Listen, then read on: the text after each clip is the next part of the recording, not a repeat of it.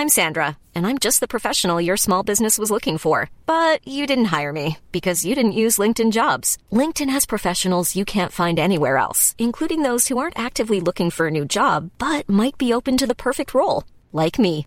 In a given month, over 70% of LinkedIn users don't visit other leading job sites. So if you're not looking on LinkedIn, you'll miss out on great candidates like Sandra. Start hiring professionals like a professional. Post your free job on linkedin.com/people today. Olá, amigos e amigas do saber. Neste episódio de hoje, nós vamos falar sobre a arte da conversação. Vocês já perceberam como às vezes é desagradável quando você quer falar sobre um assunto sério e vem uma pessoa e faz uma piada em cima do que você está dizendo? Ou então quando você está numa conversação em grupo e aí começam a surgir conversas paralelas ou então até mesmo cruzadas. Bom, nós vamos falar sobre esse tipo de coisa aqui para a gente não estragar conversas e para que a gente possa também saber orientar aquelas pessoas mais próximas a nós quando a gente estiver numa conversação, principalmente em grupo. Então, nós vamos é, fazer esse episódio aqui baseado na obra Sobre a Conversação do André Morellet, que é uma obra publicada em 1812 na França. Nós vamos ver que muitas das regras, ou pelo menos das dicas que o André Morellet ele indica neste breve ensaio, servem ainda hoje para nós. E ainda considerando que hoje nós ainda temos algumas características mais específicas, né? como por exemplo, às vezes a gente vai conversar com alguém e a pessoa está mexendo no smartphone, por exemplo. Então, nós vamos falar um pouco sobre isso, sobre como como conversar sobre essas coisas que atrapalham de fato uma boa conversação. Acompanhe.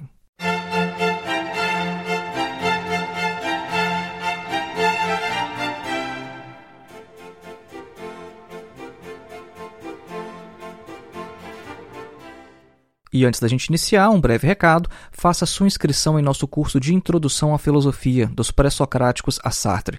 O nosso curso tem mais de 14 horas de duração, é um curso sem data nem de início nem de término, ou seja, você pode fazer com total flexibilidade de tempo e é um curso que também oferece certificado ao final. O objetivo do nosso curso de Introdução à Filosofia é colocar você em contato direto com alguns dos principais textos de toda a história da filosofia. Então, ao invés de você ter contato secundário com comentadores falando sobre os filósofos, você vai ter contato direto com os próprios filósofos. A ideia do curso é preparar você para entender alguns textos introdutórios escritos pelo próprio Platão, Aristóteles, eh, Santo Agostinho, Tomás de Aquino, Descartes, Marx, Hegel, Kant e etc. Para mais informações, acesse o link que está na descrição deste episódio ou então em nosso site www.filosofiaepsicanalise.org. De volta ao nosso tema, não estrague a conversa ou sobre a arte da conversação. Conversar não consiste apenas em falar e ouvir. Conversar é uma arte, uma performance que envolve duas ou mais pessoas. Talvez a gente poderia até mesmo dizer que a conversação é um jogo no qual todos ganham, né? um jogo no qual não há vencedor e perdedor, mas um jogo que possui, como toda disputa, certas regras mais ou menos definidas. No ano de 1812, quando o enciclopedista francês André Morellet publicou seu ensaio sobre a conversação, ele já percebia que a arte tradicional da conversação ela já parecia em declínio, né? e o que ele não diria se ele visse como está a coisa hoje. É, nesse ensaio, ele vai enumerar os 11 principais vícios que estragam qualquer conversa. Nós vamos mencionar quais são os 11, só que nesse episódio a gente não vai falar sobre cada um deles. Nós vamos fazer só uma seleção e falar sobre alguns. Mas o que o Morellet no ensaio ele vai apontar são o seguinte: primeiro, a desatenção. Segundo, o hábito de interromper e falar vários ao mesmo tempo. Terceiro, o afã exagerado de mostrar espírito. Quarto, o egoísmo. Quinto, o despotismo ou espírito de dominação na conversa. Sexto, o pedantismo. Sétimo, a falta de continuidade na conversação. Oito, o espírito de pilhéria, ou seja, de ficar fazendo graça o tempo todo. Nono, o espírito de disputa. 10. A própria disputa. E 11. A conversação particular em substituição à conversação geral. Então vamos falar sobre só alguns desses vícios. A desatenção é um dos piores vícios na conversação, porque a desatenção ela fere, ela ofende e rebaixa aquele que está falando. Né? O Morellet, inclusive, fala o seguinte, né? abre aspas, A obrigação de escutar é uma lei social que é infringida incessantemente, fecha aspas. E a atenção hoje ela ganhou novas formas, né? E uma das principais é aquela devido ao uso de dispositivos eletrônicos como celulares e tablets, né? Quem é que nunca passou pela situação desagradável de ter que disputar a atenção de alguém contra uma tela luminosa atraente? O hábito de interromper é outro dos mais irritantes. Né? Essa é a prática, segundo Morellet, abre aspas, de interromper continuamente aquele que está falando antes que tenha acabado sua frase e dado a entender todo o seu pensamento. Fecha aspas. Né? Ou seja, muitas vezes a, esse hábito de interromper ocorre na tentativa de completar o pensamento de quem está falando. Como se quem interrompesse já soubesse o que ainda está para ser dito. Né? O Morellet afirma que esse vício era tão difundido na França de sua época que certa vez um astrônomo chamado Mairan ele propôs aos seus amigos o seguinte: olha, senhores, Proponho-lhes determinar que aqui falarão somente quatro ao mesmo tempo. Talvez possamos chegar a entender-nos, né? Vejam só que interessante, né? A coisa devia estar tão feia que ele estava propondo só quatro falar ao mesmo tempo. Né? Imagina que, que bagunça, que pandemônio não devia ser a esse período. A gente percebe que isso também varia de cultura para cultura, né? Aqui na Alemanha, por exemplo, a gente percebe que os alemães eles costumam esperar o que o outro está dizendo. Isso talvez até mesmo por causa da estrutura da língua, né? Porque no alemão, quando você tem dois verbos numa frase, o segundo verbo tem que ir para o final. E se a frase for longa, você não consegue entender propriamente o que a pessoa quer dizer até ela chegar lá no final. É, então é claro que às vezes acontece, né? a pessoa começa a falar, o outro já interrompe, já acha que já sabe onde o outro vai chegar. Mas de forma geral, a gente percebe que aqui eles têm esse costume de esperar mais o outro terminar de falar, em comparação com outras culturas, como a gente é mais acostumado com o Brasil. Outro vício enumerado pelo Morellet é a pretensão a ter espírito, né? que é outra grande causa de desprazer na conversação. Uma de suas formas consiste em mostrar é, ter opiniões já formadas sobre todos os assuntos tratados, como se aquilo que o indivíduo está dizendo já fosse já uma opinião sólida, formada há muito tempo e que naquele assunto ele não tem mais nada para aprender. É, um grande problema nisso, segundo o Morellet, é que ao pedir a esses indivíduos para aprofundar o que eles acabaram de dizer, geralmente eles vão repetir tudo o que disseram e encontram grandes dificuldades para sustentar sua vaidade. É, então, inclusive, o Morellet fala o seguinte no seu ensaio: olha, Todo mundo se vangloria de trazer à sociedade suas opiniões já formadas, porque cada qual quer que pensem que leu, estudou e refletiu sobre os temas que são tratados. Fecha aspas. É, essa vaidade de exibir uma opinião definitiva sobre questões que jamais foram examinadas, né, é o grande caráter da ignorância, né, porque eh, o Morellet também fala o seguinte, abre aspas, o homem que aprendeu muito é aquele que sabe melhor que ainda tem muitas coisas para aprender, e este também não enrubesce de não saber tudo. Fecha aspas. Eu mesmo fico impressionado às vezes de conversar com algumas pessoas e ver como que elas já têm opinião formada sobre tudo. Né? E a gente que estuda filosofia, a gente é, tem aquilo que é caracterizado como a ignorância aprendida. Né? No latim é docta ignorantia. Ou seja, a ignorância do filósofo não é uma ignorância como a do tolo, é uma ignorância que ele aprendeu. Então aquela ideia de Sócrates né, é justamente isso, o só sei que nada sei. É, a ignorância socrática não é uma ignorância com a qual se nasce, é uma ignorância que se aprende. Né? E a gente é extremamente suspeito né? quando a gente conversa é, com pessoas, a gente tem muita suspeição quando a gente conversa com pessoas que passam a impressão de que sabem absolutamente tudo sobre todos os assuntos. E é o que o Morellet fala.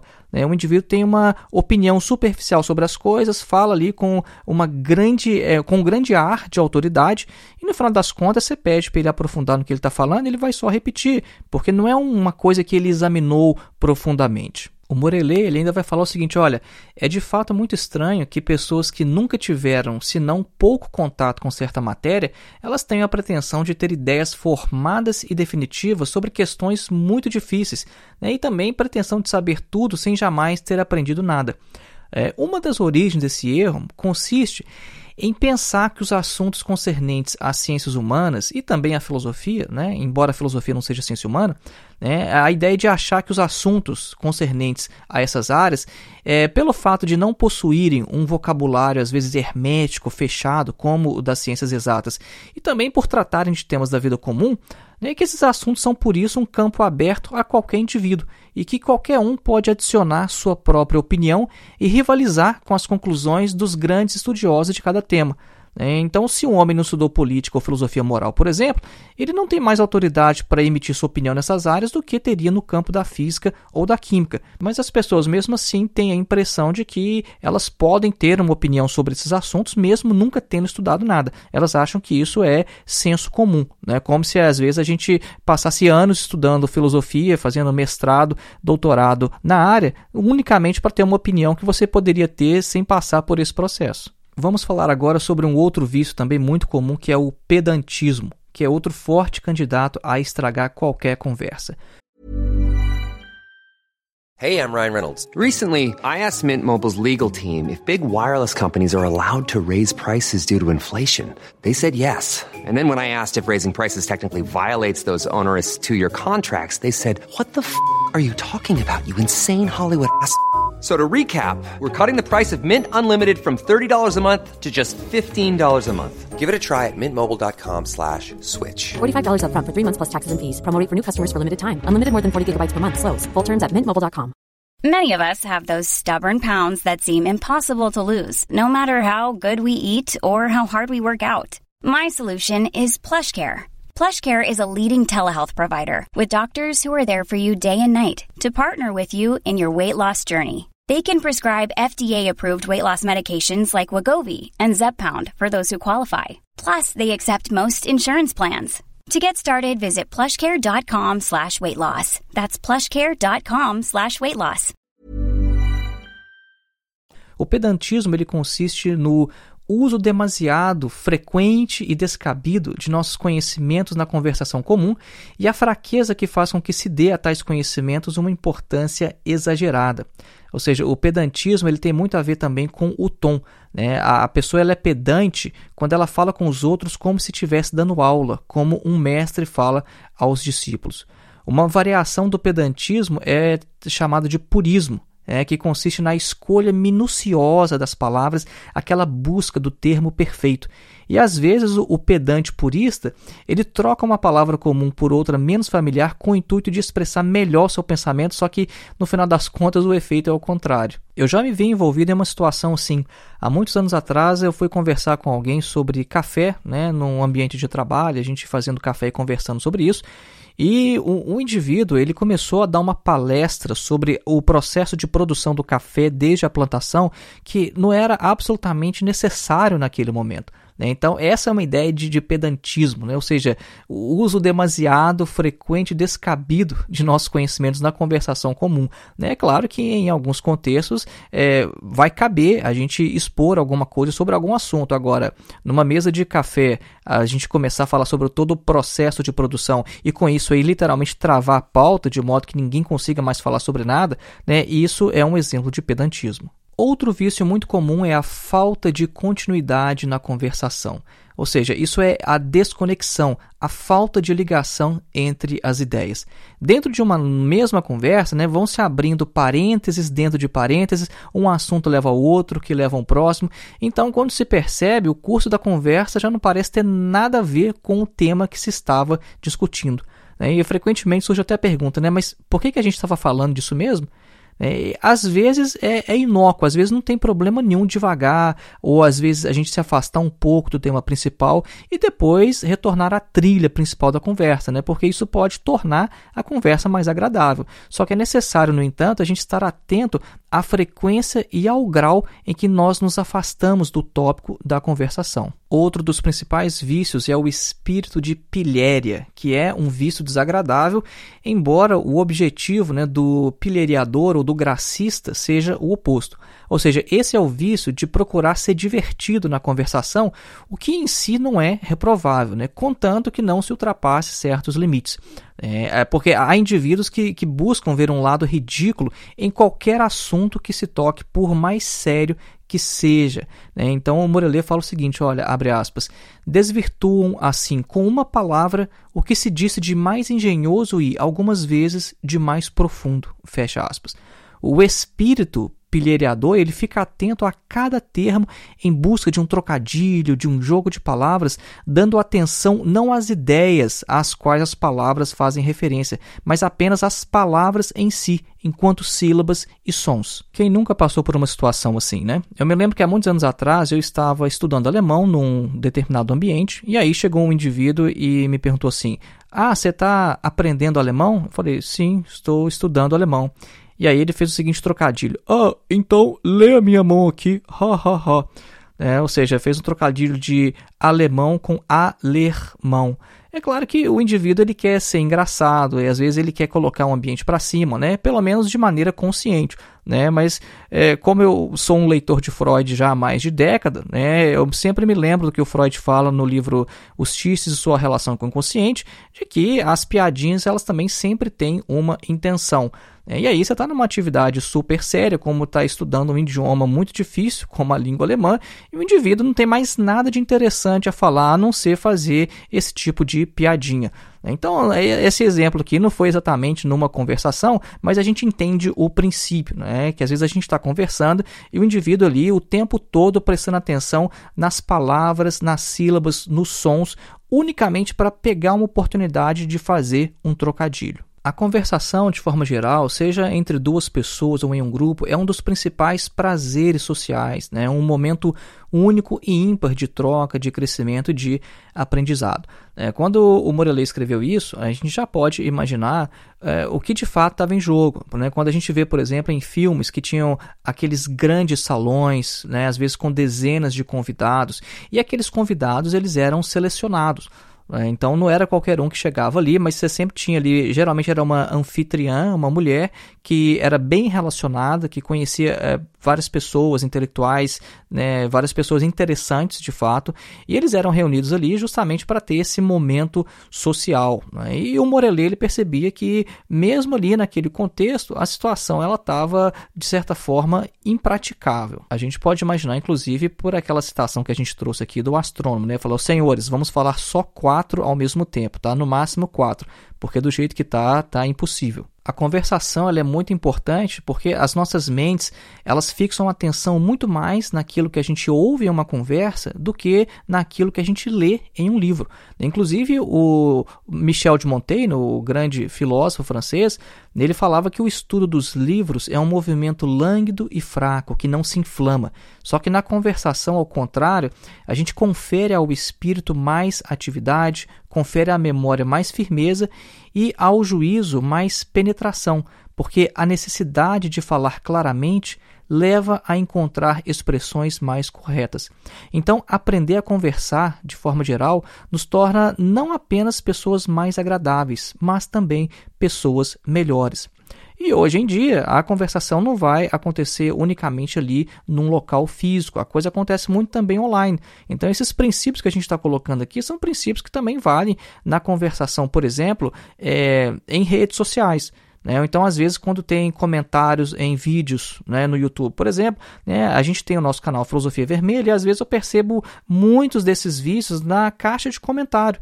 Né? E às vezes a gente está falando sobre um determinado assunto sério, aí vem um indivíduo fazer uma piada sobre alguma coisa que não tem absolutamente nada a ver com o tema. E a ideia da gente fazer um vídeo é a gente é, propor uma discussão e as pessoas que querem discutir aquilo naquele momento elas vão entrar ali e vão tentar discutir sobre o tema, tentar aprender alguma coisa, né? tentar dar uma opinião, de, ter um ponto de vista sobre aquele assunto. Né? E tem indivíduo que ah, expressa exatamente na internet esses vícios aqui que o Morellet já identificou no início do século XIX. Então, como nós mencionamos no início desse episódio, a gente não abordou todos os vícios que o Morellet aborda nesse pequeno ensaio, e eu deixo então a sugestão para que vocês vão atrás da obra e leiam, porque é uma obra deliciosa, é uma obra que de fato nos ensina muito, né? E que com certeza vai nos tornar melhores parceiros em uma conversação. Lembrando mais uma vez, faça sua inscrição em nosso curso de Introdução à Filosofia. O link para o nosso curso se encontra na descrição deste episódio ou então em nosso site www.filosofiaepsicanalise.org. Um grande abraço e até o próximo episódio.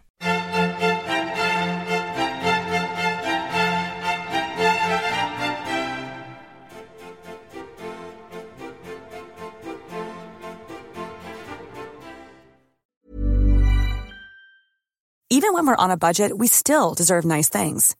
Quince is a place to scoop up stunning high-end goods for 50 to 80% less than similar brands. They have buttery soft cashmere sweaters starting at $50, luxurious Italian leather bags, and so much more. Plus, Quince only works with factories that use safe, ethical, and responsible manufacturing. Get the high-end goods you'll love without the high price tag with Quince. Go to quince.com slash style for free shipping and 365-day returns.